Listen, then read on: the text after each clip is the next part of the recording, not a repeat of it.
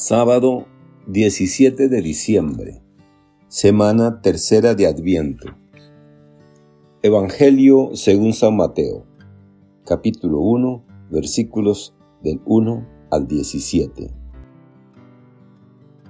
Genealogía de Jesucristo, hijo de David, hijo de Abraham. Abraham engendró a Isaac, Isaac a Jacob, Jacob a Judá y a sus hermanos. Judá engendró de Tamar a Fares y a Sará, Fares a Esrom, Esrom a Aram, Aram a Minadab, Aminadab a Nazón, Nazón a Salmón, Salmón engendró de Rahab a Boz, Boz engendró de Ruth a Obed, Obed a Jesé y Jesé al rey David. David engendró de la mujer de Urías a Salomón, Salomón a Roboam, Roboam a Abia, había a Asaf, Asaf a Josafat, Josafat a Joram, Joram a Osías, Osías a Joatam, Joatam a Acaz, Acaz a Ezequías, Ezequías a Manasés, Manasés a Amón, Amón a Josías, Josías engendró a Jeconías y a sus hermanos durante el destierro en Babilonia. Después del destierro en Babilonia, Jeconías engendró a Salatiel, Salatiel a Zorobabel, Zorobabel a Abiud, Abiud a Eliakim, Eliakim a Azor, Azor a Sadoc, Sadoc a Akim, Akim a Eliud, Eliud a Eleazar, Eleazar a Matán, Matán a Jacob, y Jacob engendró a José, el esposo de María, de la cual nació Jesús, llamado Cristo. De modo que el total de generaciones desde Abraham hasta David es de 14. Desde David hasta la deportación de Babilonia es de 14.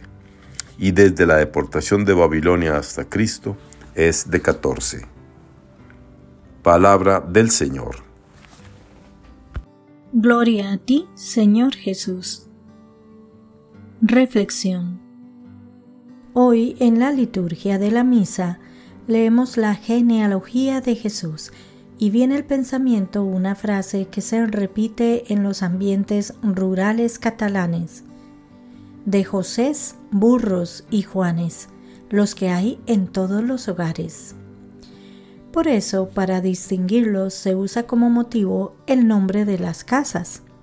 Así se habla, por ejemplo, José, el de la casa de Filomena, José, el de la casa de soledad. De esta manera, una persona queda fácilmente identificada. El problema es que uno queda marcado por la buena o mala fama de sus antepasados. Es lo que sucede con el libro de la generación de Jesucristo, hijo de David, hijo de Abraham. San Mateo nos está diciendo que Jesús es verdadero hombre. Dicho de otro modo, que Jesús, como todo hombre y como toda mujer que llega a este mundo, no parte de cero, sino que trae ya tras de sí toda una historia. Esto quiere decir que la encarnación va en serio, que cuando Dios se hace hombre, lo hace con todas las consecuencias. El Hijo de Dios, al venir a este mundo, asume también un pasado familiar Rastreando los personajes de la lista, podemos apreciar que Jesús, por lo que se refiere a su genealogía familiar, no presenta un expediente inmaculado. Como escribió el cardenal Guyen Van Tuan, en este mundo, si un pueblo escribe su historia oficial, hablará de su grandeza. Es un caso único, admirable y espléndido encontrar un pueblo cuya historia oficial no esconde los pecados de sus antepasados. Aparecen pecados como el homicidio, David, la idolatría, Salomón, o la prostitución, Raab.